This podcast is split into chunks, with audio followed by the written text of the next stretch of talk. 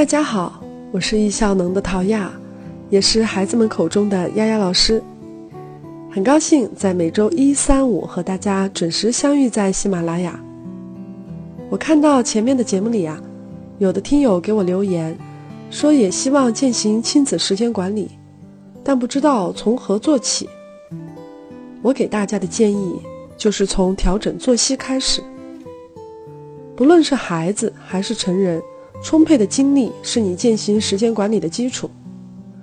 如果每天都电量不足，只关注在时间管理的工具和方法上面，那再好的工具都很难实施，专注高效也都会沦为一句空谈。所以，请各位家长务必要在这部分引起重视。当你调整好孩子的作息，保证充足的睡眠和运动之后。我们就可以开始在培养行为习惯上面下功夫了。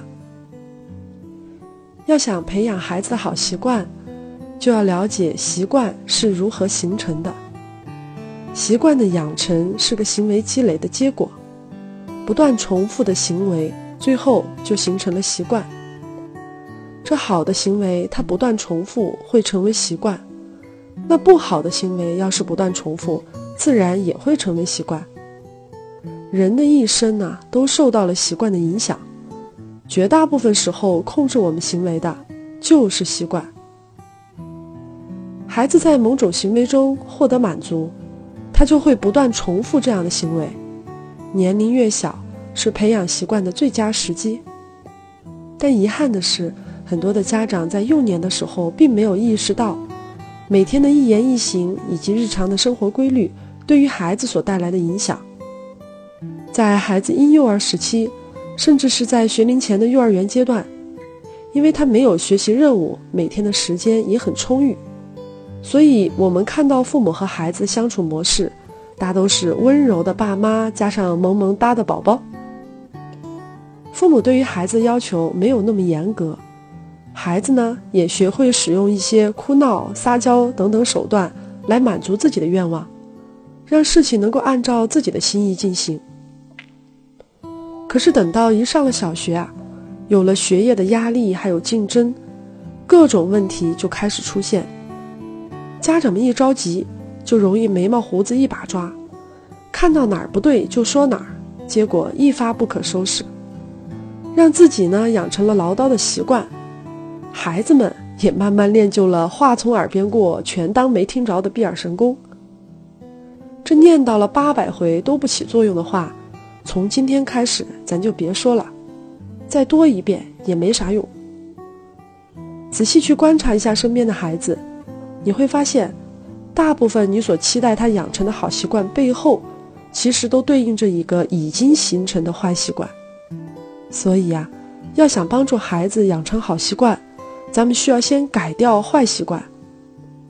习惯的重塑可比新习惯的建立更加困难。如果我们把习惯的培养比作修大楼，这建立新习惯就好比是在一块空地上来修房子，而习惯的重塑就好比你要先拆楼再盖楼的工作。可是有的父母忽略了，这拆建它也是工作量啊，先拆后建的过程需要投入更多的时间。孩子的年龄越大。你面临的拆建工作就越困难，所以我们在开始行动之前，得对孩子重建习惯这件事儿有一个合理的期待，明白这是一个持久的过程，但是绝对值得我们投入。我国著名的教育家叶圣陶先生曾经讲过，教育就是培养习惯，这衡量教育有没有成功，就要看有没有形成良好的习惯。父母是孩子最好的老师，没有之一。孩子的行为习惯结果，最大的责任人就是我们父母。所以在亲子时间管理系统当中，父母的榜样力量始终排在第一位。身教大于言传，讲多少道理，都不如身为家长的我们先去做到。如果你可以陪伴孩子一起阅读。会让不爱阅读的孩子更容易跨越阅读的障碍。如果你可以陪伴孩子运动，也可以让孩子从枯燥无味的运动当中体验到运动的乐趣。我自己从小就是体育特差生，我家儿子也继承了我不爱运动的习惯。刚上幼儿园，老师就发现他特别懒，不喜欢动，坐在那儿一动不动，可以看好久的书。但是，一到运动的时候啊，他就躲在最后面。当我意识到这个问题的时候，我没有强迫儿子运动，而是先让自己动起来。每天坚持跑步，回家和孩子去分享今天跑步的体会还有感受。放学以后呢，也带他参与到各种攀爬活动当中去锻炼他的肢体力量。甚至在上学路上，我们都带着球，在路过小公园的时候，和孩子玩玩拍球的游戏，绝不放过任何可以让他运动的机会。不断让他去尝试各种活动，并且从中找到兴趣。因为妈妈的改变呢，儿子开始把运动当作是生活当中一件自然而然的事情。当时机成熟时，我用一套自制的勋章，让儿子启动了跑步这个曾经让他非常讨厌的运动。教育是需要时机的，但找到时机的前提是父母榜样的力量。我们要放弃成为全能父母的完美心态。你可能有满脑子的想法，却找不到行动的入口，那就先记录你所有的想法。再从中挑出当前最需要解决、最重要的一项，然后围绕着这一项内容找出所有的阻碍和对应的解决方法，最后围绕这项内容把目标分解到最小单位，投入全家的力量，一起和孩子达成这个小目标。除了榜样的力量以外，习惯的养成和陪伴也有着密切的关系。没有家人的陪伴，习惯很难养成。重塑习惯，那可就难上加难了。人们与生俱来的，除了智慧，还有惰性和畏惧困难的本能。我相信，每个孩子刚开始都有一颗向阳的心，他们都期待自己变得更好，获得父母和身边人的认同。只是因为有的人缺少父母的陪伴和正确有效的鼓励，在挫折和打击当中逐渐放逐了自我。以此来保护自己。那我们应该如何去陪伴呢？孩子们需要的是互动式的陪伴，而不是单向的指令。所以，深度陪伴对于习惯的养成非常的重要。每天接送孩子、洗衣、做饭、洗澡等等，我把这些称之为基础的养育工作，还谈不上深度陪伴。深度陪伴跟时间的投入，它没有绝对的正比关系，但是却和家长的注意力成绝对正比。深度陪伴需要家长和孩子达成共识，制定明确的规则，投入时间和精力参与到孩子的目标当中。通过加强互动，建立良好的亲子关系，让孩子感觉到来自父母的支持，而不仅仅只是管教而已。父母的榜样和陪伴是帮助孩子养成好习惯的必要条件。达成这两个条件之后，我们就可以借助定时这个非常有效的方法来帮助孩子固化习惯。什么叫定时呢？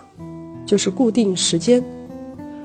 固定时间不断重复发生的行为，它就会养成习惯。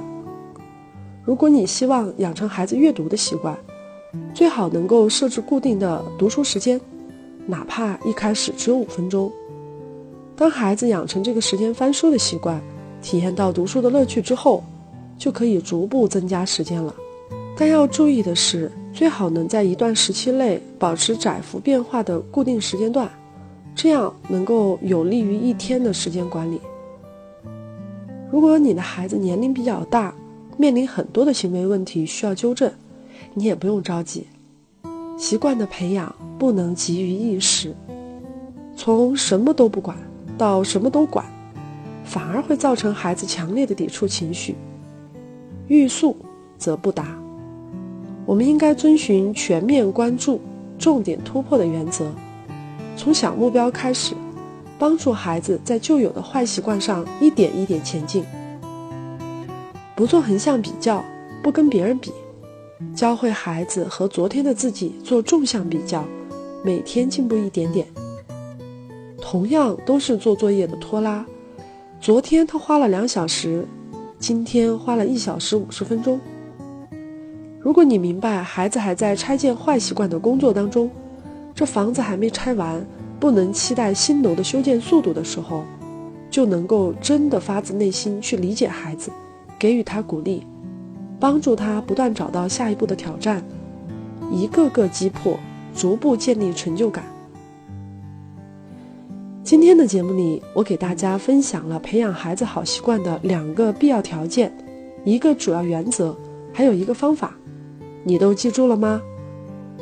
其实最重要的不是我讲了多少，而是你真正用了多少。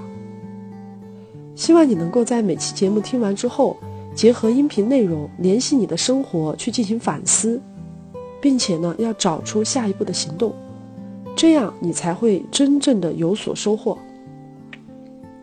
节目接近尾声，丫老师也想给那些希望成为孩子的榜样。却发现自己的时间管理还很混乱的家长，推荐叶老师的时间管理一百讲。这是一个关于成人时间管理的免费音频节目，搜索“易效能”，容易的易加效能两个字，选择叶武兵时间管理一百讲就可以订阅了。好了，那今天的分享呢就到这里了，记得在节目下方给我留言呢，咱们下期节目再见。